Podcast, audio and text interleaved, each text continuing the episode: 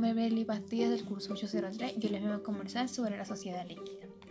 Primero, lo primero que se debe de, voy a, lo que primero que voy a decir es un pequeño preámbulo de lo que es la sociedad líquida. Es un término utilizado por el, por el sociólogo Simón, Simón Bauman, el cual se describe lo que está sucediendo actualmente en la sociedad. Sus hábitos anteriormente las estructuras eran más firmes y perdurables. En el tiempo actual no la, la sociedad cambió y no es sólida. La realidad líquida de Bauman consiste de una ruptura entre las instituciones y las estructuras fijadas. Anteriormente la vida estaba diseñada para, para cada persona, la cual seguía unos patrones establecidos actualmente actualmente. Ya las personas se despridieron, de, despridieron de sus patrones y cada, y cada quien crea su, propia, su propio molde en la toma de decisiones y forma de vida.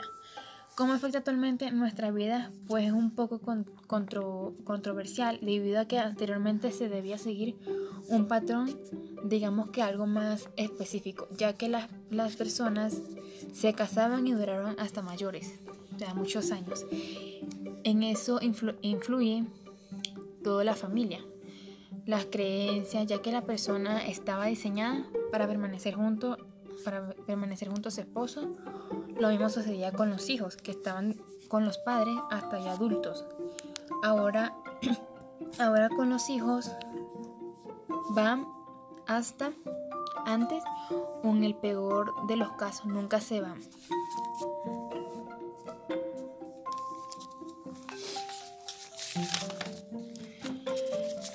¿Cómo afecta?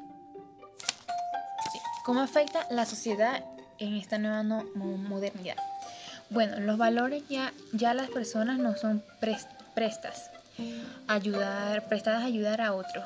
Los hijos no respetan a los padres ni a los adultos. Entran, entran a jugar un papel importante. La teoría de género ya no hay pudor ni respeto por nada.